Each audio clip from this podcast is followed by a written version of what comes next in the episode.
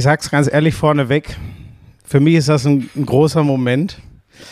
Hier sitzt einer der größten Sportler, eins meiner größten Idole, ein Mann, der dem Basketball so viel gegeben Ja, hat. aber Moment, Und dann sitzt auch noch Dirk Nowitzki am Tisch.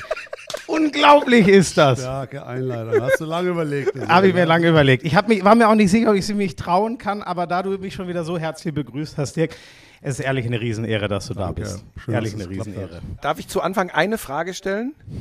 Er hat behauptet, Eine. er würde sich Er zurückhalten. raus, es ja, so Nein, Dirk, ich lächerlich. habe wirklich nur eine Frage. Es entsteht der Eindruck für mich, dass du diesen Typen irgendwie wirklich magst. Und ich möchte jetzt wissen, woher kommt das? Ich glaube, das war vor ein paar Jahren, waren wir da ein bisschen in Leverkusen nach, nach Champions for Charity und da haben wir ein bisschen gefeiert und erst habe ich so gesagt, hey, wer ist denn der? Der ist doch Medien, der muss hier eigentlich raus. und dann haben die anderen Sportler haben gesagt, hey, das ist der Schmiso, der ist, der ist okay, lass ihn mal, lass ihn mal hier dabei sein und dann, ja, dann haben wir ein bisschen gequatscht und seitdem bin ich ein Schmiso. so, so ging das wirklich, das wusste ich gar nicht. Du wolltest mich eigentlich Ja, ich habe eigentlich schon, ich habe schon so gewunken zum, zum Türsteher, raus, raus Ja. mit dem, Security. Ich habe mich auch gar nicht getraut. Das war ja dem, ich bin dem Jan Jagler bis heute dankbar. Der hat mich, glaube ich, dreimal rangewungen. Ich habe mich eigentlich nicht getraut, mich Ach, dann der, auch noch in der Jan Nähe war das, okay. Ich, ich, nicht, ich wusste nicht mehr genau, welcher Sportler da gesagt hat, Also Jan, Schmiso ist okay. Jan saß nicht. Ich saß, glaube ich, mit Pommes hinten im Eck. Äh, da habe ich mich ganz wohl gefühlt. Bei den Handballern bin ich ja noch mehr zu Hause. Und du saßt, glaube ich, neben Jan Jagler. Und also das war, der Krenz hat dir ja, glaube ich, auch irgendwas erzählt. Aber Ja. Ja, das war, aber dass du dich daran, wir haben uns ja danach fünf Jahre nicht gesehen. Das kann ich, konnte ich gar nicht glauben, dass du dich daran noch erinnert hast, ehrlich gesagt. In Leverkusen warst du doch auch noch dabei. Nee, ich war nur in Mainz damals. Und das war, ich glaube, Mainz 2017. Ne? Ja, aber es war, glaube ich, irgendein Champions for Charity Ding, weil das, das habe ich auch gehört, dass du da, auch dein Name soll irgendwie, Schmiso soll irgendwie ein äh, eine Rolle Name. gespielt haben. Ja.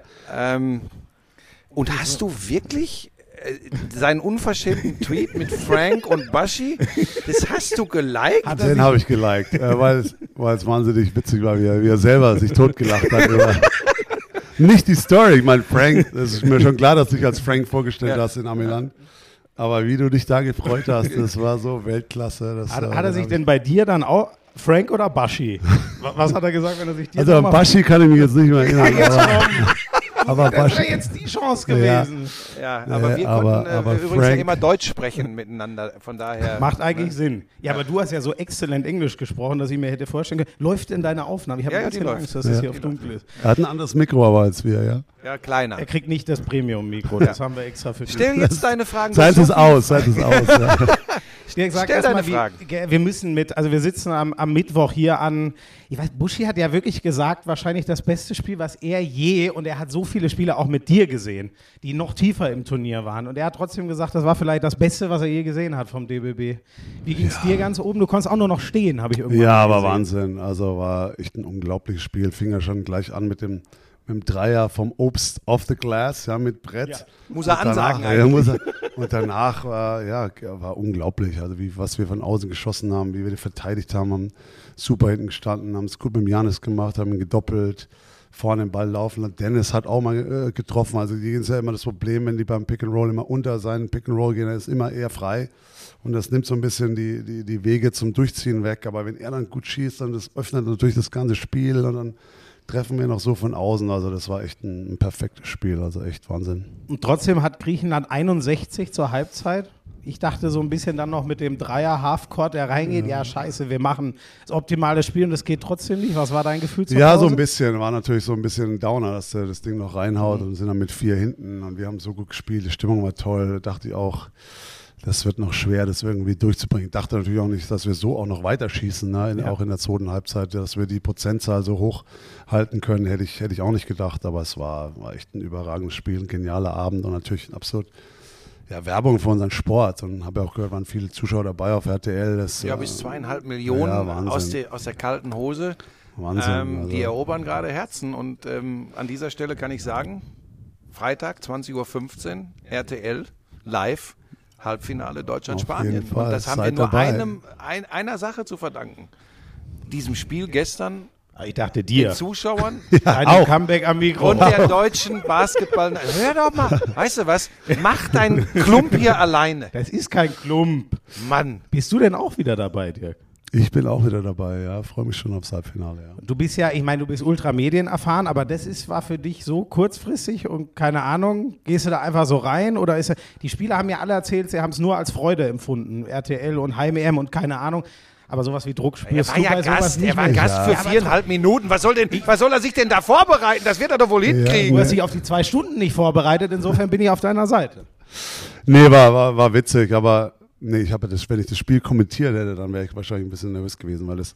Würdest du dir das zutrauen? Ich glaube, Schon, aber ich glaube eher in Englisch wäre das für mich ein bisschen leichter. Ich habe auch ein paar Spiele gemacht schon in, du hast bei, Dallas, bei Mavs mal gemacht und das ist, glaube ich, okay. Aber das Ganze auf Deutsch zu erklären, die ganzen Basketball-Sachen, das, das ist, glaube ich, ein bisschen schwer. Und Klar, du hast das dein Leben lang eigentlich nur auf Englisch gesprochen, ne? Also wahrscheinlich zu Hause sprichst du schon mal Deutsch. Ich glaube auch mit den Kindern ein bisschen, ja, aber die Basketball-Sachen stimmt. Die waren, die waren das Nationalmannschaft, wurde eigentlich auch immer Englisch geredet? Oder wurde viel schon? Englisch gesprochen, weil wir hatten am Anfang hatten wir Sean Bradley. Ja, ähm, ja. Und dann hat man ja Chris Kamen auch lange dabei, wie du weißt. Und, ja. und der, der, Dirk, der Dirk war ja eigentlich ein deutscher Coach, Bauermann, klar, aber der hat sich eigentlich auch wohler gefühlt, wenn er in, in Englisch geredet hat nee, und gecoacht okay. hat. Deswegen hat er teilweise auch, wenn Monster Bradley nicht dabei war bei Lehrgängen, hat er, hat er Englisch gecoacht, weil er halt einfach das auf so einem College so gelernt hat und, und es war, war einfach einfacher und hat er sich wohler gefühlt. Äh, von daher war, war schon viel Englisch dann auch in, in der Nationalmannschaft. Ja. Wir waren jetzt eigentlich für dich die ganzen ähm, Wochen so, du hast Champions for Charity gehabt, du bist hier die ganze Zeit überall, du hast noch mal im Sportstudio vorbeigeguckt, bei den anderen Foren. Also Deutschland Urlaub, davon kann man ja nicht reden. Ne? Nee, ich hatte, wir sind schon lange in Europa unterwegs. Ihr, ihr, wisst ja, in Texas ist schon seit Juni 40 Grad plus und dann sind wir schon, schon seit Anfang Juni in Europa viel gewesen und kam äh, Anfang August eigentlich nach, nach Deutschland und war dann auch ein bisschen zu Hause bei meinen Eltern in Würzburg. Ein bisschen, da war dann noch ein bisschen ruhig und haben meine Eltern durch die, unsere Kids genossen und dann, äh, aber nach Champions for Charity war dann eins nach dem anderen und habe ja damals gesagt, wenn, wenn wir wirklich so eine coole Heimehe machen, mache ich natürlich Botschafter oder irgendeine Rolle, wie, wie ihr es nennen wollt, ist egal, ob die Werbetrommel rühren, damit wir hier natürlich volle, volle Stadien haben und es war ja, war ja unglaublich, also Köln, also das war ja ein Fest, habe ich ja auch danach Wahnsinn, getweetet, ja. das war, war unglaublich, dass wir auch noch so viele Länder dabei hatten, die alle erst gut waren, aber auch so viele Fans dabei hatten. Litauen. Das war, das war Wahnsinn. Die also grüne hat, hat, Spaß gemacht. Auch die Bosnien hatten mehr Fans dabei, als ich, als ich äh, erwartet hatte. Und also es war, es war, es war ein Fest. Und ähm, ja, und da habe ich so ein bisschen einfach geholfen, so ein bisschen PR dazu zu machen, ein bisschen Wärmetrommel zu rühren und, und Spaß zu haben. Ähm, bei mir kommt da immer so ein bisschen der Gedanke auf, äh, ich weiß noch, wie du, ich glaube, es ist in deinem Film, der perfekte Wurf im Auto sitzt und dann sagst, sie haben mal erhoben, dass ich eigentlich so der bestvermarktbarste NBA-Spieler wäre, aber warum soll ich denn noch mehr machen? Ich bin froh, im Sommer mal frei zu haben. Der Gedanke kommt bei mir jetzt ehrlich gesagt wieder. Ich meine, du hast jetzt mal deine 21-jährige NBA-Karriere beendet und jetzt, warum hast du Bock hierher zu kommen? Und dir, blöd gesagt, hilft es nichts mehr. Du wirst nicht noch berühmter werden. Ums Geld geht es dir, glaube ich, auch nicht so. Warum machst du das alles noch? Nein, eine Heim-EM ist schon eine tolle Sache. Ich meine, wir haben es damals gehabt, 2015 äh, in, in Berlin hier. Und äh, es lief ja damals leider sportlich nicht so toll, aber mhm. auch die Atmosphäre war echt genial damals in der Gruppe. Und äh, ja, das, deswegen bin ich hier. Eine Heim-EM ist, ist unglaublich und die Stimmung ist toll. Und, da habe ich gesagt, da bin ich, bin ich von Anfang an, war jetzt fast auch wirklich bei jedem Spiel. Also mhm. bin auch mal zur anderen Gruppe nach Italien geflogen, hab da waren da mal kurz einen Tag äh, da ein bisschen Promo gemacht. Also war jetzt, war jetzt viel los die letzten zwei Wochen, aber hat auch echt Spaß gemacht. So viel, muss ich echt sagen, so viel Basketball habe ich in den letzten drei Jahren nicht geschaut. Ich war bei den Mavericks in der Regular Season bin ich eigentlich auch kaum mehr dabei, weil ich mhm. Aber dieses Jahr war ich in den Playoffs fast bei jedem Spiel, das hat Spaß gemacht. Und dann halt jetzt die, die ganze EM mitgenommen. Also war jetzt echt die letzten paar Monate viel Basketball. Der hat ja auch Zeit, der ist Rentner. Ja. Mehr als Er hat auch drei Kinder, Fall. soweit ich weiß, die ja. vielleicht ein bisschen Zeit brauchen, oder? Ja, nee, war echt bis jetzt eine schöne Zeit. Also ich bin jetzt über drei Jahre draußen, ähm, hab, ja, viel erlebt oder versucht, viel mit, mit den Kids zu erleben und ähm, und dann mache ich ja noch ein paar Sachen. Also ich bin bei dem Berater bei den Mavs. Bei den Fieber habe ich ja, äh, bin ich ja Spielerkommissionsboss. Das heißt, da muss ich ein paar Mal nach Genf in, in mhm. alle paar Monate. Ähm, ja, es ist immer irgendwas. Ich komme nach, nach Deutschland noch alle vier, sechs Wochen jetzt mit, mit Sponsoren und anderen mhm. Terminen. Mhm. Also es ist echt mehr los, als ich eigentlich dachte in, in, in der Rente. Aber ich habe gehört, bei den Mavs bist du nicht so oft, wie die das gerne hätten. Das habe ich aus bester Quelle, nämlich von dir. Ja, ja, die, die, die haben jetzt ein die, Trainingszentrum umgebaut und haben mir ins Trainingszentrum ein Office reingebaut. Oh ja. So nur so ein bisschen so mein Hint, ja, also ein kleiner. äh, aber da war ich jetzt bis jetzt nur ein, zwei Mal drin. Aber vielleicht habe ich jetzt nächstes Jahr ein bisschen mehr Zeit und wieder Lust, mal ein, ein bisschen mehr dabei zu sein und soll ja auch dem Luca so ein bisschen Mentorenrolle oder helfen. Ähm, Jake Kidd ist ein guter Freund von mir und, Mhm. und der wünscht sich so ein bisschen, dass ich mehr da, am- beim Team näher dabei bin und ja, vielleicht, äh, vielleicht komm, schaue ich dieses Jahr ein bisschen mehr, mehr vorbei mal. Ganz kurz eine Frage, dann darfst du wieder. Bitte. Äh, weil du gerade über, über äh, Luca sprichst, ähm, da gibt es viele Diskussionen ähm, und wahrscheinlich muss ich jetzt auch vorsichtig sein, aber wir sind ja unter uns. Ähm, Fast äh, viele, viele Leute sagen, ja, aber äh, guck dir mal an, der hat so Babyspeck und äh, ist der wirklich austrainiert? Ähm, der macht so, wie er ist, äh, 36, 35, 47. Man würde ihm was nehmen, wenn man ihn verändern würde, oder? Ja, ich weiß auch nicht genau, was wirklich sein optimales Gewicht ist. Ähm, er ist fit, das zeigt er äh, auch in der NBA, hat auch wieder unglaubliche äh, Playoffs gespielt. Bin mir nicht ganz so sicher, ob das für ihn gut ist, wenn er ganz, ganz schlank ist. Seine Spielweise ist ja schon auch echt körperlich. Also Er drückt die Guards drückt die unter weg. die Dusche. Äh, Der, der, der, der kann sich auch posten. Der postet ja teilweise, wenn er, wenn er kein gutes Gefühl im Schuss hat, postet er, holt er sich einen Switch, holt sich einen Center und dann tut er den Center noch unten an der Freiwurflinie äh, aufposten und dreht sich dann rum, macht einen Fadeaway. Also das ist schon eine Kiste. Und das, deswegen ist er auch so schwer zu verteidigen, weil er, weil er ein unglaublicher Mix ist von, von Skill, von Kraft, von Schnelligkeit. Also der hat, der hat das, Und das volle Programm. Basketball-IQ, ne? Hat er extrem. Super smart, ja, st- ja, super smart. Also ja, ja, keine Ahnung, was so wirklich sein, sein, sein Ceiling ist, sein, äh, sein Decke. Äh, manchmal äh, hapert es noch ein bisschen mit dem Deutsch, aber äh, es geht schon wieder. aber nee, der ist, äh, wie der das Spiel schon liest mit 23, was der für eine Erfahrung schon hat, das ist, das ist absolutes Wahnsinn. Ja, also, Ja. Macht Spaß.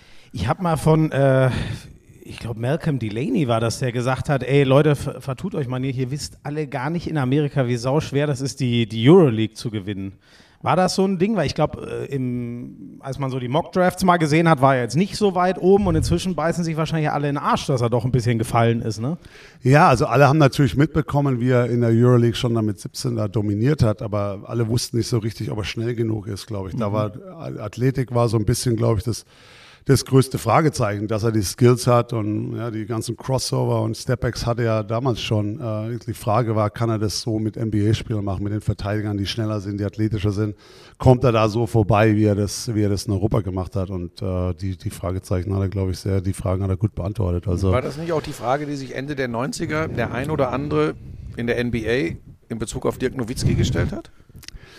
Ja, wahrscheinlich. Äh, ja, kann schon sein, dass da äh, auch ein paar Fragen, Fragezeichen dabei waren. Ähm, ich glaube, sein Körper war ein bisschen mehr NBA-ready als meiner damals. Ich war echt super, super dürr und ähm, war, war für mich schwer, am Anfang mich durchzusetzen. Ja, und du hast Aber nicht Euroleague gespielt. Du ich hatte Würzburg, Euroleague, ne? genau. Ich hatte, ja, was habe ich, ein halbes Jahr habe ich erste Liga gespielt, weil wir noch den Lockout ja damals hatten. Ähm, also das war schon eine gute Erfahrung auch für mich, weil körperlich war das schon nochmal eine andere Nummer, die erste Liga als die zweite. Also das hat mir schon ein bisschen geholfen, aber der, der Typ, äh, der war, der war mit so einem Körper her und wie physisch er spielt, der war, der war von Anfang an so, so weit hier direkt die NBA zu übernehmen.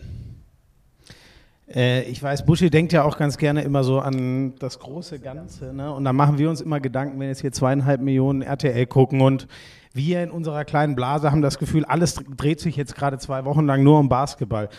Du weißt, wie es in einem Land ist, wo der Basketball wirklich regiert, so ein bisschen, ne? wo das die Leute immer abholt. Was würdest du sagen? Braucht der deutsche Basketball die deutsche Liga und so, damit das alles, es wünschen sich ja alle Wachstum und mehr und so. Wie siehst du das von draußen? Ja, ich war an der Bundesliga, muss ich ehrlich zugeben, bin ich nicht so nah dran, wie ich mir das wünschen würde. Es ist schwer zu verfolgen von so weit. Äh, mein Vater hält mich immer am Laufenden, der ist ja noch der, der größte Fan von, von, von den Würzburg Baskets. Der ist ja fast bei jedem Spiel da, da dabei. Immer wenn ich anrufe, äh, es ist das Erste, was er mir erzählt, ja, was, was die Würzburger da gemacht haben. Äh, Nationalmannschaft, glaube ich, müssten wir natürlich immer Werbung machen im Sommer, wenn die besten, wenn wir die besten Spieler am Start haben, wenn wir solche Turniere wie hier spielen. Äh, das haben wir damals auch immer probiert, äh, erfolgreich zu sein im Sommer. Buschi rührt die Werbetrommel am, äh, am Fernsehen und dass wir da ja einfach so viele Leute wie möglich für, für unseren Sport begeistern. Und da sind solche Turniere wie jetzt natürlich perfekt. Ob wir das dann ja, weiterführen können, ist immer die Frage. Aber natürlich hilft es, wenn du eine sehr gute Bundesliga hast. Ähm, wenn, wenn Bayern und, und Alba natürlich auch gut in der Euroleague spielen und sich da gut vertreten. Äh, ich meine, mehr, mehr kann man eigentlich nicht machen. Mhm. Wie siehst du sowas wie die Bayern? Ich weiß noch, ich war damals viel in der Halle, so vor 10, 11 Jahren, als das losging von Warst du doch erst elf? Ja, man kann doch trotzdem in einer Basketballhalle sein. Was ist denn das Problem? Genau. Äh, damals, im, kurz nach der Grundschule, bin ich dann immer in Audidome gefahren. Weiß nicht, findest du sowas gut oder hat er so einen Anhang von, oh, sind ja doch nur die kleinen Brüder der Fußballer?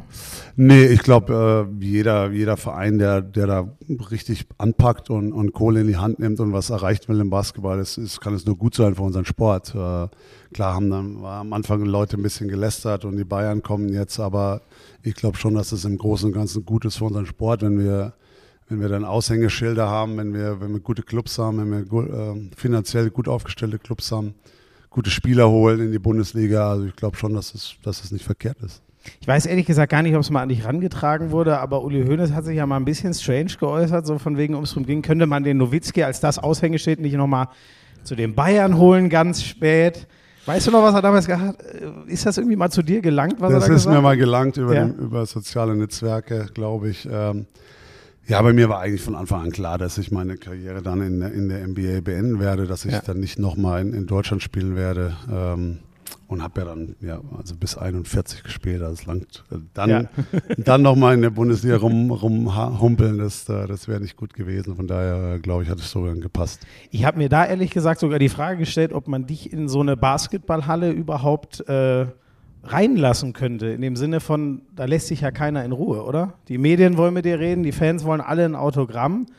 Hättest du da über, also das ist ja schon hier so, oder? Du kannst dich ja nirgends frei bewegen im Basketball. Ja, ich muss echt sagen, also wenn wir so mit, im Sommer in der Nationalmannschaft hier spielen, das, da war schon viel los. Ja. Also Ja. zu jeder Presse musste immer ich kommen, zu jeder Autogrammstunde musste immer ich kommen und so. Aber das habe ich schon auch irgendwie genossen, weil das war so ein bisschen so vier, sechs Wochen war für mich das ein intensives äh, Programm mit der Nationalmannschaft. Und das war natürlich auch schon ein bisschen ich habe mich natürlich immer gefreut, hier schon die Nähe auch zu den Fans zu haben im Sommer. Wenn wir hier Trainingsspiele im Sommer hatten, das war schon immer toll. Die Hütten waren ausverkauft, aber das hat natürlich für mich schon auch bedeutet, erstens mal Druck. Ich wusste, dass ich gut spielen muss, weil die Leute natürlich kommen, um, um mich zu sehen und das Ganze drumherum war auch viel los. Ähm, aber es hat, äh, hat doch immer Spaß gemacht.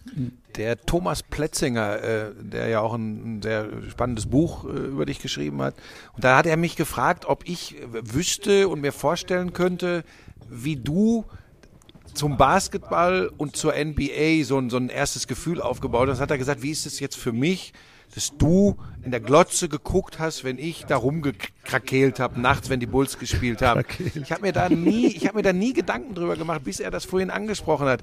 Muss man sich das so vorstellen? Du hast da nachts im Bett äh, NBA geschaut und, und, und, und wir haben da Dönekes erzählt. Ja, auf jeden Fall. Ich war da so ein bisschen von Anfang an dabei. Als, äh, ich meine, ich war dann Basketballfan, so äh, Anfang 90er Jahre bin, ich, äh, bin ich richtig natürlich eingestiegen in Materie, kann dann, kannte ja jeden Spieler von, von, von fast jeder Mannschaft, äh, All-Star-Game nachts angeschaut, habe die Finals nachts angeschaut.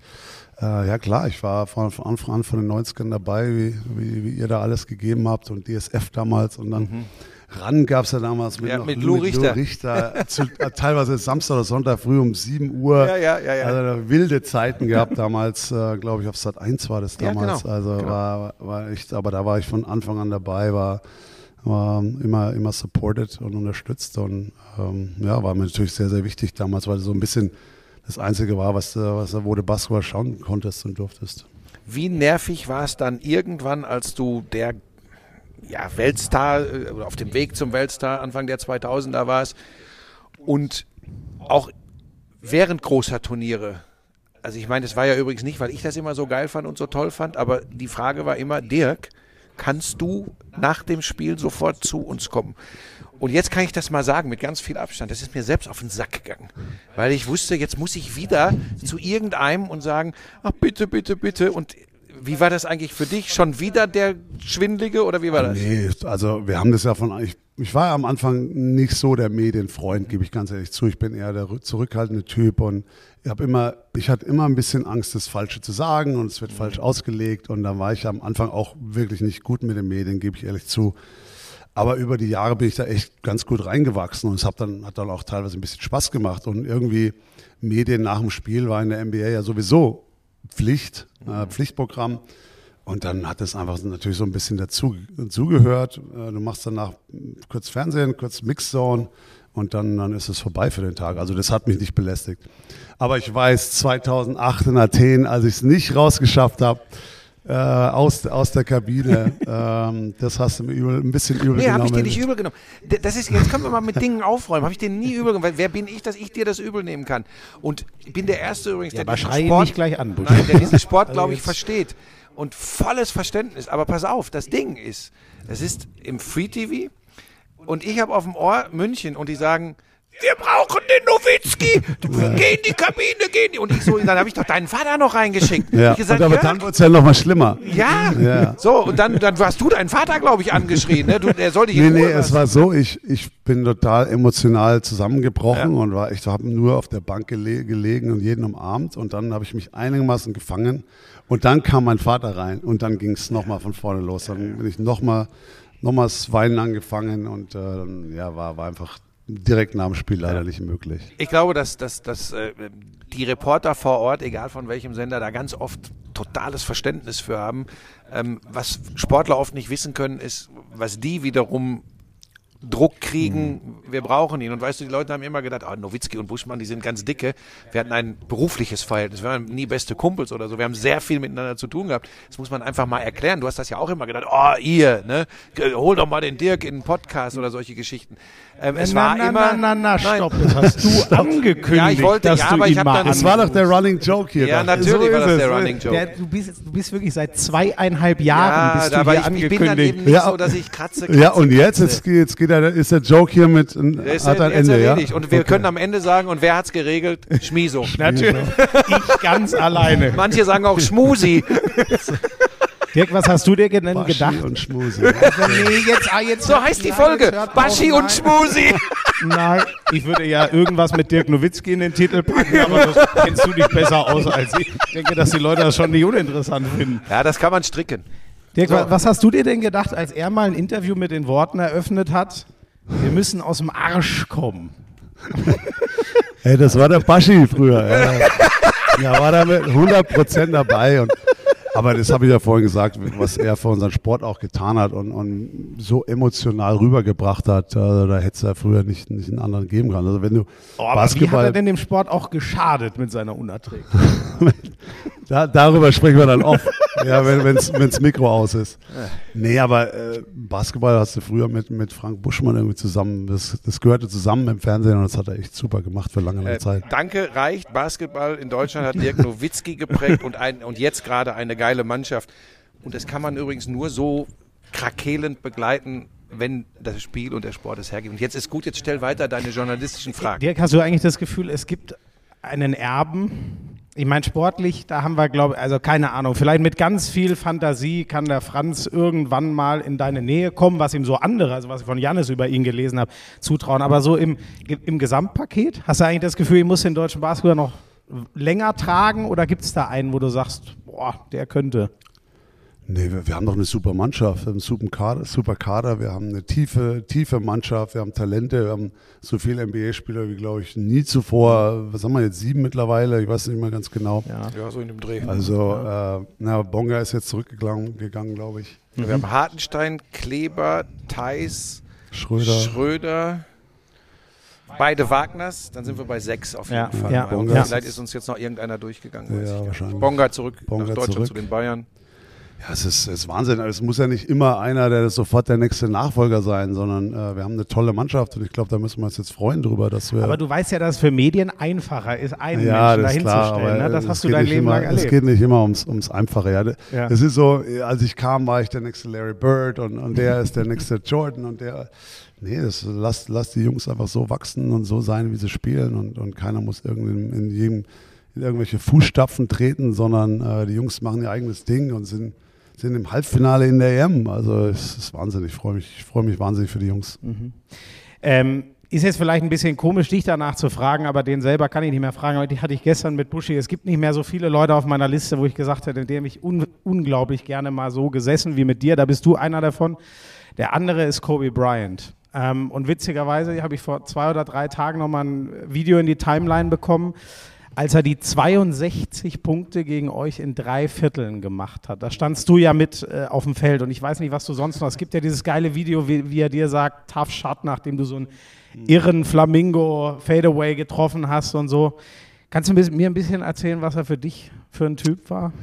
Ja, ich war eigentlich äh, größter Kobe-Fan. Äh, ich glaube, das ist mittlerweile auch natürlich bekannt. Äh, ich habe immer gesagt, das war für mich der, der beste Spieler, gegen den ich gespielt habe. Ich habe ja Jordan äh, dann noch mitgenommen, äh, der war dann schon bei den Wizards, war ein mhm. bisschen älter. Das war natürlich mein Idol aus den 90er Jahren, aber Kobe war für mich der, der, der kompletteste Spieler ähm, von, von Athletik her, vom Killerinstinkt, vom, vom Shotmaking, äh, was der für Dinger gemacht hat. In dem Spiel erzähle ich immer die Story ähm, da ging alles für ihn. Ja, da ist er eins gegen vier am Fast Break, hat er irgendwelche Dinger reingeschmissen.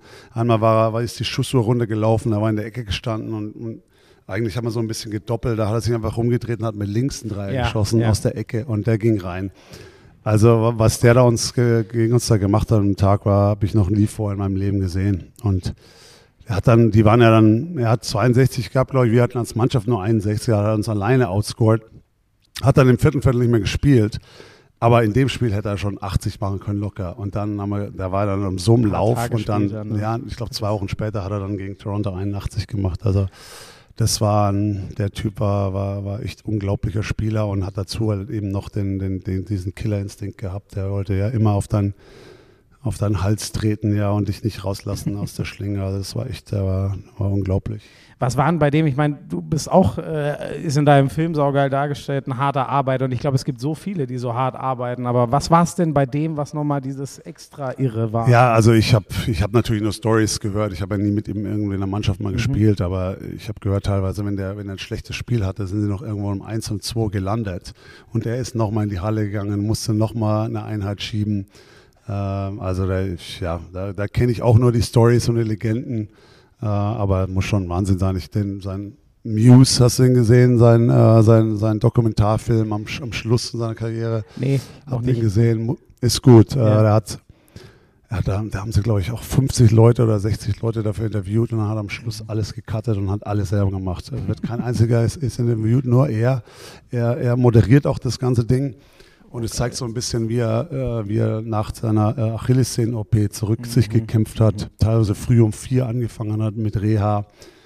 Also das ist, äh, das war schon ein, ein krasser Typ. Ja. Also der hat, der hat sich, der hat sich geschunden und hat echt alles aus seinem Talent rausgeholt. Die letzten zwei Freiwürfe hat er noch mit kaputter Achillessehne reingeworfen. Ist dann noch runtergehumpelt, ja, vom Feld. Also Unglaublich. Wahnsinn, ja. Ich weiß nicht, du kennst jetzt so viele Leute, ich weiß auch nicht, du hast ihn oft auf dem, auf dem Feld getroffen und so. Wie ist dann so eine, ich erinnere mich bis heute, wo diese Nachricht kam und mir echt direkt die Tränen in die Augen geschossen sind, wo du das gehört hast? Ja, Wahnsinn, werde ich natürlich auch nie vergessen. Da war ich, war ich zu Hause, das war, war glaube ich, an einem Sonntag. Ähm, und äh, das erst gelesen auf äh, in sozialen Netzwerken, auf ich glaube sogar TMZ hat es ge, äh, äh, Breaking News und da ist natürlich Hälfte stimmt immer nicht. Also habe ich es hab natürlich nicht geglaubt und ähm, dachte, das äh, war irgendwann musste Fehlmeldung gewesen sein und dann eine Stunde später, als dann CNN dann alles übernommen hatte und dann ja, so ein bisschen wollte ich irgendwie nur mal allein sein, ne? irgendwie das irgendwie ver verarbeiten, verkraften. Ähm, bin dann in mein Zimmer gegangen und dann ja, war ich, war irgendwie so eine Leere, also schon total komisch, obwohl wir, wie gesagt, wir hatten, wir hatten auch kein Verhältnis, wir hatten kein Freundschaftsverhältnis, wir haben gesprochen, wenn wir uns gesehen haben, wir hatten ja, natürlich Respekt voreinander, aber wir hatten jetzt kein freundschaftliches Verhältnis, aber ja, und dann später an dem Abend mehr, dann kamen dann mehr so die, die, die ganzen Tribute-Videos kamen ja dann und dann vor allem auf, auf Twitter und dann, dann hat es mir auch ein paar Tränen rausgedrückt, muss ich ehrlich zusagen, zugeben ähm, als ich dann so ein paar Sachen auch mit natürlich mit seiner Tochter gesehen habe und das war dann schon, das war dann schon echt heftig und bedrückend und ähm, ja, war natürlich eine Tragödie auf jeden Fall. Ich glaube, ich konnte zwei Wochen lang allein die Nummern 8 und 24 nicht mehr sehen. Das hat ehrlich gesagt schon gereicht. Ähm, wenn man so eine Karriere hat wie du und so viele Leute, also zum Glück, die, die gehen ja nur in andere Mannschaften, die ziehen vielleicht in andere Bundesstaaten, aber Amerika ist so groß. Ich bin zum Beispiel so ein Mensch, der Leute schwer loslassen kann. Ich denke heute noch manchmal an Grundschulfreunde von mir und denke mir, ey, wie lange hast du den nicht gesehen? Wie ist denn das für dich? Man, ich weiß nicht, ich muss immer an dich und Steve Nash denken, der dann auf einmal ganz woanders ist und eine andere Riesenkarriere. Und ihr saßt ja, glaube ich, auch schon mal in einem Podcast zusammen und so ich habe immer so das Gefühl, du freust dich ja auch unglaublich, wenn so Mannschaften nochmal zusammenkommen. Deine Meistermannschaft kam zum Retirement, jetzt die 2002er vom DBB und so. Wie geht dir das so? Hast du auch auf diesen Gedanken, boah, wieso ist der so weit weg, den würde ich eigentlich gerne häufiger mal sehen? Ja, ich bin auch nicht toll, unbedingt immer alte Freundschaften noch, noch aufrecht zu, zu halten. Äh, da müsste ich echt noch, noch mehr machen. Ähm, aber es ist immer wieder cool, alte, alte Jungs zu sehen äh, mit dem wir früher was erlebt haben. Und jetzt auch gerade zur, zur EM-Zeit, jetzt vor, vorgestern habe ich mit, mit den Jungs getroffen, äh, die damals halt mit mir Nationalmannschaft gespielt haben und da hatten echt einen, einen schönen, feuchtfröhlichen Abend. Äh, ja, ich müsste echt da so noch ein bisschen mehr tun. Ich glaube, von meiner NBA-Zeit habe ich echt nur so Handvoll Freunde, mit denen ich noch viel zu tun habe. Ähm, es war ganz witzig, als der Steve damals weg ist, äh, war ich so ein bisschen sauer auch, wie das alles gelaufen ist. Mhm. Und da haben wir haben wir am Anfang noch versucht, immer zusammenzukommen, wenn wir gegeneinander gespielt haben, aber da war ja so ein bisschen auch Rivalität dabei und dann haben wir gegen die zweimal in den Playoffs gespielt und da haben wir echt so ein bisschen äh, die, die Freundschaft ein bisschen einfrieren lassen. Also okay. klar, er hatte Kids äh, und wir hatten beide viel um die Ohren und da hatten wir echt mal eine Weile lang weniger Kontakt und aber was jetzt eigentlich Wahnsinn ist, dass wir jetzt eigentlich in, in Rente mehr Kontakt haben als vorher. Also mhm. wir schreiben uns ständig. Wir waren jetzt zusammen in, im Urlaub vor zwei Jahren mit Familien, diesen Sommer wieder, hat uns besucht Ach, cool. oben in Schweden mit seinen Kids. Also er und Mike Finley sind, sind eigentlich von meiner Karriere noch die, mit denen ich am dicksten bin. Und äh, Mike sehe ich ja ständig, der ist ja noch in, in Dallas und Steve leider weniger, aber wir haben so viel Kontakt, Kontakt wie eigentlich wie kaum früher.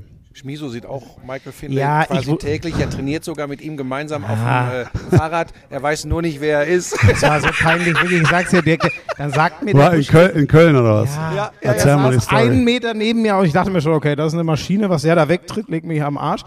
Und weißt du, was das Schlimmste ist? Ich habe natürlich immer, was war denn das, NBA Live 2001 oder so, mit dir und den Mavs gespielt. Und aber du warst ja noch jung dann. Also du, da, da sah er noch ganz anders aus. Die Grafik war auch noch nicht so gut, aber ich habe mit dem Typen wahrscheinlich tausend Körbe geworfen. Aber, aber jetzt hat er graue Haare und da hast du nicht. So, ich habe ihn, hab ihn nicht erkannt. Ich hab ihn nicht, aber ich habe ja zum Glück den Alten dabei. Nein, und vor allem wusste ja Michael Finlay, wer du bist. Also ja, ja, natürlich. Aha, du erzählst was. Ähm, Dirk, was immer bei mir im Freundeskreis so eine Diskussion war, wir haben uns alle so gefreut, als es dann 2011 endlich mit der Meisterschaft geklappt hat und uns war allen bewusst, okay, jetzt ist dieses unglaubliche Big Three Team da in Miami und dann kamen irgendwann die Warriors und so, aber ich weiß nicht, ob das dir auch mal so ging. Uns ging das allen so, wir waren schon so ein bisschen sauer alle auf das Mavs Management, weil wir das Gefühl hatten, ey, guck mal, wie gut der noch ist. Warum können die dem nicht nochmal eine Mannschaft hinstellen, mit der er Meister werden kann? Hast du den Gedanken auch mal gehabt? Ja, natürlich. Äh, wenn, wenn man den, das Gefühl von Meisterschaft einmal irgendwie erlebt hat, dann wollte ich das natürlich nochmal noch mal ermöglichen, der, der Organisation, der Stadt. Aber wir kamen irgendwie danach nie mehr hin. Das, das Blöde war, glaube ich, damals, dass, dass der Lockout kam direkt nach unserer Meisterschaft. Und äh, dann mussten wir halt ein paar, paar wirtschaftliche Entscheidungen machen. Wir dachten, der Cap geht runter. Wir dachten, äh, du, du, brauchst äh, viel Cap Space, um, um die ganzen Free Agents zu holen, aber im Endeffekt haben wir es, haben es dann falsch gelesen. Hat der Marke dann auch in danach, einiger Zeit danach mal, mal zugegeben, dass man, dass man das hätte anders machen können. Und dann fand ich es einfach schade, dass wir nie die Chance hatten, mit der Mannschaft, mit, mit allen äh, den, den Repeat äh, nochmal anzugehen. Äh, das das habe ich eigentlich am meisten bereut. Und äh, ja, und dann haben wir immer wieder versucht, da hinzukommen, haben es aber dann leider nie mehr geschafft. Und dann die letzten paar Jahre waren natürlich bitter mit, äh, mit, mit ganz am Schluss unten und dann ein bisschen tanken hier und da. Und es war schon, das war, war dann nicht mehr so, so toll. Aber ja, über, ich meine, es ist natürlich so, keine ich glaube, keine Organisation ist immer gut. Du, es kommen immer Zyklen, es kommen immer Dinge, wo es war. Jetzt auch die Spurs, ja, die waren ja, ja. waren ja für mich 20 Jahre die, die beste Mannschaft in der NBA, die konstanteste. Und die gehen jetzt auch so ein bisschen durch ein Rebuild durch. Und das ist einfach so, ja. Das ist so ein bisschen auch an Spieler gekoppelt, die du hast. Und wenn du natürlich einen Tim Duncan da hast, auf den du dich 20 Jahre verlassen kannst, dann, dann hast du natürlich gute Karten. Aber ja, das, äh, das war so ein bisschen auch die Motivation, glaube ich, in meinen letzten Jahren, dass ich nochmal helfen will, die, die Organisation durchzupushen, auch jetzt durch die schwere Zeit. Und äh, dass wir natürlich dann Luca finden und, und dann so gleich durchstarten und jetzt dieses Jahr ins Western Conference Finals kommen, das war, das war natürlich äh, perfekt. Mhm. Ist das, hattest du aber auch mal das Gefühl, es war auch der letzte Zug, mit dem du noch zur Meisterschaft fahren konntest, weil danach die Teams waren ja, also danach war es ja nur noch so, was, was glaube ich Leute wie Bush hier auch sehr, oder ich kenne auch viele Basketballfans, die das aufregt, dass sich immer drei Superstars zusammentun und, und Durant schlägt um ein Haar das beste Team und geht dann auch noch dahin und so. Wer ja, ich glaube einfach, die, die Liga hat sich ein bisschen geändert. Ähm, ich glaube, es ging los, los ging es, glaube ich, mit, als, als Boston damals Kevin Garnett dann geholt ja. hat und dann noch den äh, Ray Allen dann noch dazu und dann hatten die da so eine Big Three und dann hat der LeBron, glaube ich, im Osten gesehen, gegen die habe ich keine Chance, wenn ich, wenn ich irgendwas mache, wenn ich hier in Cleveland bleibe. Da wird es so nix und dann ist er dann nach, nach Miami gegangen und ähm, ja, ich war nicht so der Fan davon. Ich bin, ich wollte immer in, in, Dallas einfach mit der Mannschaft spielen, die, die wir da, die wir haben und wollte da erfolgreich sein. Ähm, aber für mich ist es schwer zu sagen, das eine ist besser als das andere. Es muss jeder, glaube ich, für sich selber wissen, was seine Familie, was gut für ihn ist, was gut für seine Karriere ist. Für mich war es immer am besten, in Dallas zu bleiben, loyal zu bleiben. Die Stadt war und die Organisation und der Markt war immer loyal zu mir und ähm, deswegen wollte ich da unbedingt meine Karriere beenden. Das weißt du jetzt viel besser als ich, aber wir haben uns das immer so erzählt, dass die Amerikaner das aber auch viel mehr respektieren, als jemanden, der sich einem guten Team anschließt und einfach sich dranhängt. So unumstritten ist das auch in Amerika nicht. So unumstritten ist es da beileibe nicht. Ja? Also ich, ich kann dazu wenig sagen. Ich weiß natürlich, dass, dass die Fans in, in Dallas mir das natürlich sehr hoch angerechnet haben, äh, dass ich da meine Karriere zu Ende gebracht habe, dass ich ja irgendwie Teil der Kommune bin, also da so mhm. irgendwie in die Community reingewachsen bin von Anfang an und da ähm, ja, und jetzt irgendwie so, so angeborener Texaner so ein bisschen bin, ja. Und ähm, ja, das, das haben die mir da schon, schon hoch angerechnet. Und das ist mir natürlich jetzt eine Straße und noch eine Statue und Jersey Retirement, das ist natürlich jetzt alles schon ein bisschen viel und mir auch ein bisschen unangenehm, aber ist natürlich auch schon ein Wahnsinnsgefühl, dass, äh, ja, dass, man, dass ich aus Deutschland damals mit 20 da ankam und jetzt dann so, so ein Teil der Community geworden bin. Da bin ich natürlich schon auch stolz drauf. Äh, LeBron, wenn du ihn schon angesprochen hast. Ähm, ja, ich bin großer Fan. Buschi ist ja nicht so der große Fan. Nee, nee, nee, nee. Oder, ja. Das ist ein herausragender Basketballer. Also, mein, er hat heute beim Frühstück, weißt du, was er zugegeben hat? Oh. Er hat gesagt, ich denke schon auch, dass LeBron mich in einem 1 gegen 1 da hätte mithalten können. Ja, mithalten. Das, das hätte ja, meine Güte, Schmieso. Das, ja, hast du es gesagt oder hast du es gesagt? Das ist Privatsphäre, die hat hier nichts zu suchen. Das war ein Spruch. Ich weiß ja, dass die Antwort mir wahrscheinlich nicht gefallen wird, aber ich äh, weiß, dass das so viele Lauscher auch von dir nochmal hören wollen. Ich mache leider in der GOAT-Debatte keinen Stich ne, mit LeBron, was, was dich angeht. Ich habe dich damals an besagten Abend in Mainz schon gefragt.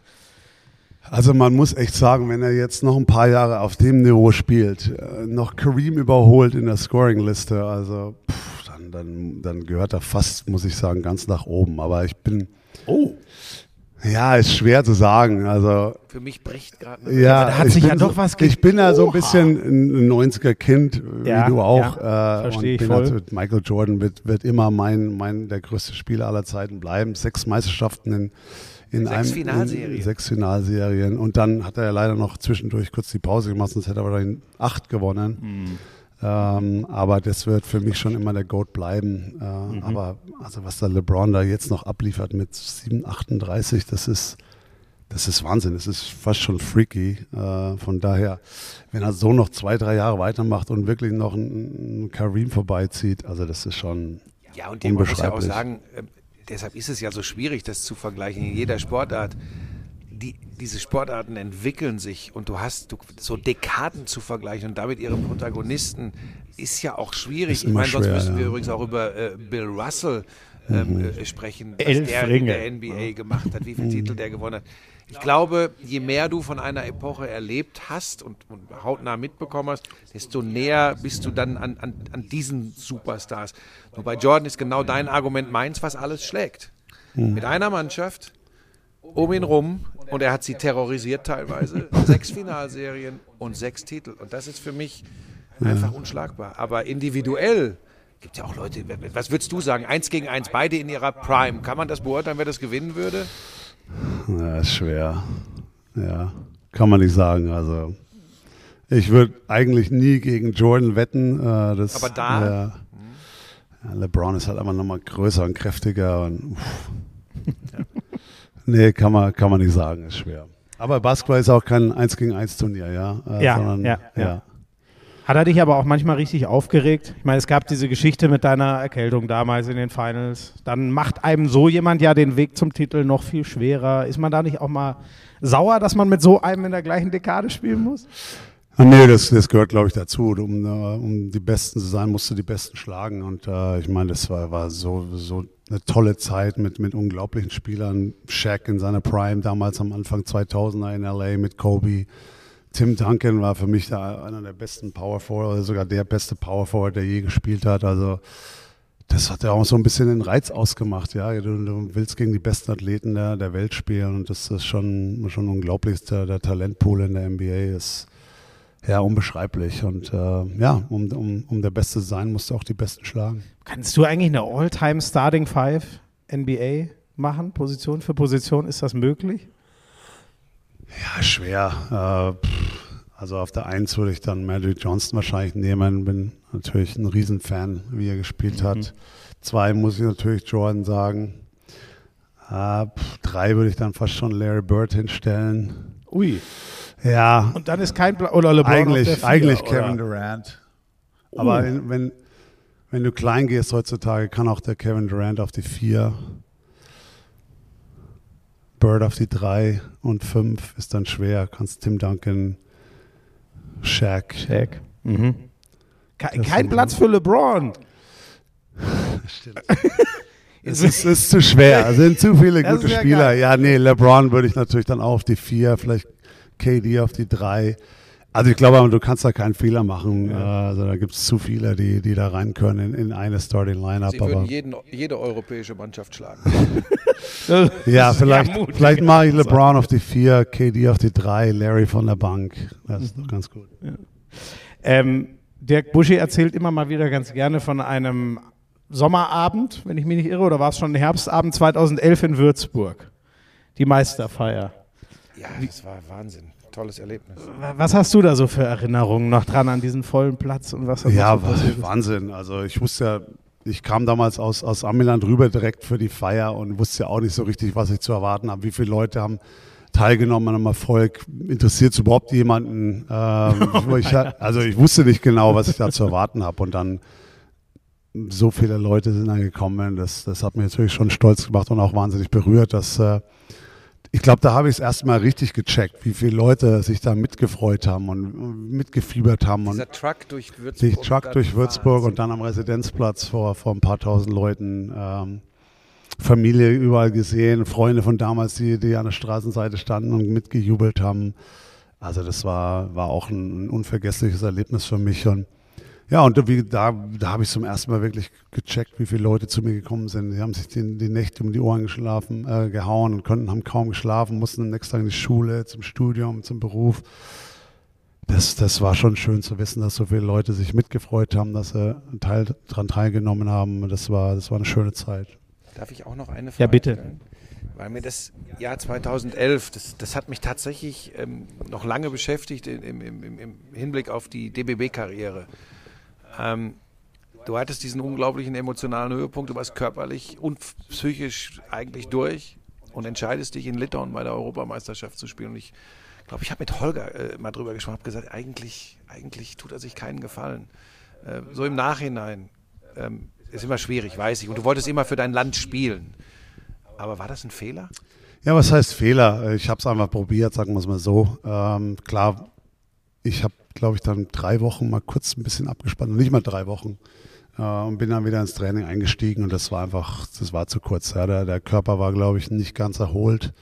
Äh, dann bin ich ja hin und her geflogen, ein bisschen gefeiert haben wir auch noch. Ähm, also da hätte ich einfach noch ein paar Wochen gebraucht zum, zum Abspannen. Aber 2008 war, glaube ich, so eine tolle Erfahrung mit, mit Peking. Ja, und ich dachte, vielleicht schaffen wir es nochmal. Da waren ein paar Leute in der Mannschaft, die, die, das, London die damals, 2012. genau, die damals 2008 ja nicht dabei waren und, und dachte mir einfach, wenn ich das denen ermöglichen kann, äh, dann, dann probieren wir das einfach. Und Es ging einfach nicht so, muss echt sagen. Ich war teilweise dann schon zur Halb Halbzeit kam und ich habe schon gemerkt, äh, es kommt nichts mehr raus aus dem Körper und habe mich dann echt versucht, einfach zu zwingen. Und du weißt, wenn du im Spielsport was zwingen musst, äh, dann geht es meistens in die Hose, ja. Und äh, aber ja, Fehler, was heißt Fehler? Ich, das war einfach, ich habe es probiert und es kam einfach nicht mehr raus, leider. Ist auch, ist auch gar nicht böse gemeint. Ich weiß nur, dann sitzt man da und ich, ich werde die Bilder nie vergessen, auch wenn du dann auf der Bank gesessen hast und diese diese Leere. Mhm. Diese Leere, wo man sich, wenn man hinguckt, denkt, okay, äh, das, das kann nicht gehen, das ist unmenschlich. Mhm. Das, das, fand ich, äh, das, fand ich prägend, muss ich wirklich sagen. Ähm, und trotzdem, wenn ich jetzt nochmal auf die, auf die heutige Zeit zurückkomme und den Leuten immer erklären muss, hey, in der NBA ist die Athletik größer als in jeder anderen Liga der Welt. Und doch ist die Physis im Fieberbasketball eine ganz andere. Klingt wie ein Widerspruch, ist es aber nicht. Du hast die Erfahrung ja oft gemacht. Was macht es für einen NBA-Superstar hin und wieder so unglaublich schwierig im Fieberbasketball? Ja, es, äh, Luca hatte ja vor, ich glaube letztes Jahr hat er mal gesagt, es ist leichter zu, zu punkten in der NBA als in, in, in, der Fieber. Und da hat er natürlich, boah, sind die ganzen Medien drauf gesprungen und oh, der, äh, der respektiert seine Gegenspieler in der NBA nicht. Aber ich verstehe natürlich, was er meinte. Er wollte sagen, mit, mit, hier ist immer in der Zone ist immer was los. Also nachdem du keine Illegal Defense hast, ist hier immer was los. Wenn du durch die Zähne läufst, wirst du erstmal zwei, dreimal von irgendeinem kriegst du die Schulter ab und dann war hier natürlich unterm Korb, wird ein bisschen dreckiger gespielt, bisschen nachdem nachdem nicht die Zone frei ist, ist, kann auch der Schiri natürlich nicht so viel sehen. Das heißt, du wirst immer irgendwo kurz festgehalten oder bis, bis du überhaupt einen Ball mal auf dem Low Post kriegst, hast du schon einen halben Kampf hinter dir. Also ja, das ist schon, schon, ist schon anders physisch, aber ist schon, ist schon Wahnsinn, äh, wie viel einfach in der Zone auch da, wie es da zur Sache geht. Klar, ich würde sagen, die NBA ist schneller, athletischer und, in, in der, und hier sind sie halt einfach auch cleverer und, äh, und wissen, wie man den Körper einsetzen kann und äh, ja, aber hat immer Spaß gemacht. Also auch beide, beide Arten vom Basketball war, war immer schön. Schmiso, will logischerweise ganz viel über die NBA und ihre Protagonisten. mach doch, mach doch, mach doch, mach doch. Das ist alles äh, gut. Mich würde eigentlich äh, äh, zum Sportlichen wirklich interessieren, noch so abschließend, was war für dich persönlich der äh, schönste Moment im Trikot des Deutschen Basketballbundes? Die Frage stelle ich für Florian Krenz von unserem äh, äh, geliebten Sponsor ING. Hast ja auch ein Verhältnis zu. Mhm. Florian, ich habe hiermit die ING genannt in diesem Podcast. Oh ja, das ist noch gar nicht passiert. Ähm, ähm, was war der prägendste schönste, schlimmste Moment für dich im DBB-Trikot? Also woran ich noch oft denke, ist 2001 ähm, Istanbul, wo wir die, die Medaille verschenkt haben. Äh, das ist, glaube ich, die Negativ- äh, Erinnerung, die, die als erstes kommt. Ja, also das, das Halbfinale gegen die Türkei, da sprechen wir auch heute noch oft drüber. Müssen faul, eigentlich nur faul, faulen, faul. ja. Ähm, oder vorher schon. Ich habe ja in dem Spiel, glaube ich, fünf oder sechs Freiwürfe verhauen.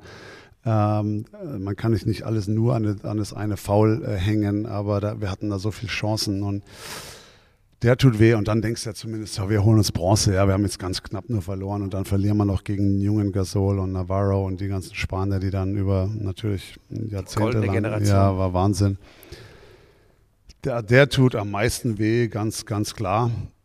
Schönste Moment, wahrscheinlich in Athen, als wir, als wir das klar gemacht haben mit Olympischen Spielen. Das war immer ein Kindheitstraum von mir. Äh, aber Belgrad, ja, wie ich, wie ich im Finale rauskomme und die ganzen griechischen Fans erheben sich. Ich meine, da, da läuft es mir noch kalten Rücken runter. Das war eine tolle Erfahrung. Ja, es war so, so viele schöne Momente, aber die, die zwei würde ich auf jeden Fall als ganz oben hinstellen. Bitte, Florian. Nee, ich würde nur noch ein bisschen, äh, allzu lang wollen wir deiner Zeit auch nicht mehr klauen und strapazieren. Wenn wir noch ein bisschen nach vorne schauen. Im Sportstudio hast du neulich erzählt, äh, du hättest äh, Lust, Mentor für einen jungen Spieler zu sein. Also ich wäre bereit, wenn du oh. Lust hast. Wie wär's? Nein, Spaß beiseite. Was, ist so geplant? Was willst ja, du machen so, in den nächsten ja, Jahren? Ja, so richtig hat der Holger ja immer zu mir gesagt, er, er wird sich schon mal freuen, wenn er mal nicht mehr da ist, dass ich das mal für, für jemand anders mache und, oder für talentierte Kids ich glaube schon, dass mir das Spaß machen würde. Ich glaube nicht, dass ich ein, ein Basketball-Coach mal werde. Ich glaube nicht, dass ich da einer bin, der vor der ganzen Mannschaft steht und irgendwelche Reden hält und motivieren. Ähm, ich glaube nicht, dass ich da gut werden würde, aber ähm, so, so Skills Coach, Shooting Coach, Development Coach, das könnte ich mir, glaube ich, echt gut vorstellen. Aber Eigentlich war jetzt erstmal das Ziel, mal ein bisschen Abstand gewinnen. Abstand vom Sport, Abstand von vielen Reisen mit der Mannschaft und, äh, und so ein bisschen einfach, ja, die, die Zwischenphase jetzt genießen und einfach mal andere Sachen machen und uns irgendwann dann wieder zum Basketball zurückkommen. Aber ich glaube, die, die Zeit ist, ist noch nicht da. Also ich, ich mit den, mit den Kids viel Zeit zu verbringen, viel zu reisen, das macht mir echt richtig Spaß gerade. Und ich bin einfach noch nicht so weit, da jetzt in die nächste Phase ein, einzudringen. Wenn es soweit ist, rufe ich dich an und äh, Nein, bitte nicht. Äh, ich sag dir Bescheid. Aber ich glaube schon, dass ich das irgendwie und irgendwann mal mache. Aber ich glaube, ich muss einfach noch ein bisschen mehr Abstand gewinnen, reflektieren, was ich da so gemacht habe, wie man das auch so macht und was mir der Holger alles beigebracht hat. Und ich glaube, die Zeit ist einfach noch nicht reif. Wäre wär das dann eigentlich in Deutschland oder in Amerika? Ja, das ist eine gute Frage. Ich meine, es wird natürlich ich würde mich freuen, wenn ich irgendwas mit dem DBB machen könnte, aber wenn ich natürlich das ganze Jahr nicht da bin, ist es natürlich blöd und schwer. Mhm. Ähm, aber ich habe immer gesagt, ich will natürlich auch dem DBB helfen, der, der so viel, viel für mich auch gemacht hat. Und mein, mein Vater war immer auf den Busfahrten dabei. Und ich erzähle mir die Story, dass in Junioren, Kadetten, Kadetten, Nationalmannschaft schon in ganz Europa rumgereist sind. Also der, der DBB hat mir natürlich auch wahnsinnig viel ermöglicht und, und ähm, schöne Sachen erlebt. Von daher möchte ich schön, schon auch da helfen, wo ich noch kann. Aber wenn ich natürlich neun, zehn Monate im, im Jahr nicht da bin, dann, dann ist es natürlich sehr, sehr schwer. Also es wird dann wahrscheinlich schon mehr Sinn machen für mich, da, da wo ich auch wohne, wo unser, unser äh, Heim jetzt ist. Und, ähm, aber wie gesagt, da, da ist noch überhaupt nichts festgeschrieben. Äh, muss man jetzt auch mal sehen, wie die, wie die nächsten Jahre sich noch so entwickeln und wann ich wirklich Spaß und Lust habe, wieder 100 Prozent zu geben und einzusteigen. Ich glaube, alles andere macht keinen Sinn. Wenn ich, ich will, ich wollte nie halbe Sachen machen. Wenn ich, wenn ich was machen will, dann, dann will ich da auch voll einsteigen und, und echt einen guten Job machen auch. Und, äh, aber da, da bin ich noch nicht so weit. Ich habe da gehört, du genießt sowas wie Zeitung lesen, was du früher bei deinem eigenen Vater überhaupt nicht verstanden hast. Jetzt, jetzt tust du es selber. Was sind denn so die Sachen, die am härtesten fehlen nach, äh, keine Ahnung, 35 Jahren pur im Dienste des Basketballs? Was fehlt dir vielleicht manchmal? Ja, das sind aber eigentlich die Sachen, die, die jeder sagt, so ein bisschen die Kameradschaft in der Umkleide. Ja. Ähm, manchmal, wenn ich mal zu Hause irgendeinen Spruch raushaue, sagt meine, meine Frau immer, hey, du bist nicht mehr im Lockerroom, ja, mach mal, mach mal ein bisschen halblang. Das fehlt mir ein bisschen, ja, die Rumflaxerei, die Auswärtsfahrten, die Busfahrten, obwohl sich das auch viel geändert hat. Mittlerweile ist ja jetzt jeder nur noch mit ihren Ohrenstöpsel und am, am Telefon. Mhm. Ich, früher, früher hatten wir da ein bisschen noch mehr Kameradschaft in Bussen oder nach dem Spiel in der Umkleide. Ähm, also das fehlt mir schon hier und da und natürlich schon der, der Wettbewerb, ja, also das gegen sich jeden Tag zu messen, ja, äh, Testosteron äh, und äh, das, das, das das auf jeden Fall. Und äh, da muss ich schon noch irgendwas finden, äh, was so ein bisschen danach den, den, die Wettbewerbslust ein bisschen äh, zufriedenstellt. Ähm, also die zwei Sachen fehlen mir schon. Äh, ansonsten muss ich sagen, habe ich mich ans, ans Leben danach sehr gut gewöhnt. Und wie gesagt, wir versuchen viel zu reisen und den Kids viel zu ermöglichen. Und das, das macht echt Spaß. Zum Abschluss noch, ähm, wer gewinnt das Halbfinale? Deutschland oder Spanien? Also ich muss echt sagen, ich wusste nicht, dass wir gegen Griechenland gewinnen. Also ich dachte, ich habe ja Griechenland in, in Mailand letzte Woche gesehen. Der hatte Janis nicht, nicht gespielt, aber ich dachte trotzdem, dass wir das nicht gewinnen. Also bin ich ganz ehrlich. Ich hätte aber auch nicht gedacht, dass wir so gut in der Gruppe abschneiden. Also hätten wir das Slowenien-Spiel noch gewonnen, hätten wir, hätten wir aus dieser Gruppe echt als Sieger rausgehen können. Also jetzt bin ich da natürlich voll am Start bei, bei den Deutschen und wenn wir so spielen, wenn der, wenn der Dennis gleich von Anfang an gut spielt, äh, wenn die Jungs von außen treffen, ich glaube, der Gordy hat gezeigt, dass wir echt gut hinten stehen, dass wir, dass wir gute Struktur, gutes System hinten haben. Äh, pff, aber es wird, wird, auch wieder schwer. Die Spanier sind, sind abgezockt. Ja, der, der Guard ist, ist echt super clever, wie der das macht beim Pick and Roll und hat er das Spiel fast alleine gewonnen am Schluss in der Verlängerung. Ähm, vorher. Also ja, gegen die Litauer, ne? Gegen Lorenzo die Litauer, Brown. ja. Lorenzo genau, Brown. Ja, in, in, in, der, in der, hat ja, die haben ja nur noch dasselbe System, das war Side Pick and Roll mit ihm ja. gerannt die letzten fünf Minuten und der hat jede Entscheidung getroffen und der ist, ist echt schwer zu stoppen, aber ich glaube schon, dass wir talentierter sind und einen besseren Kader haben, muss ich ehrlich sagen und ich glaube, wir, wir gewinnen das Halbfinale.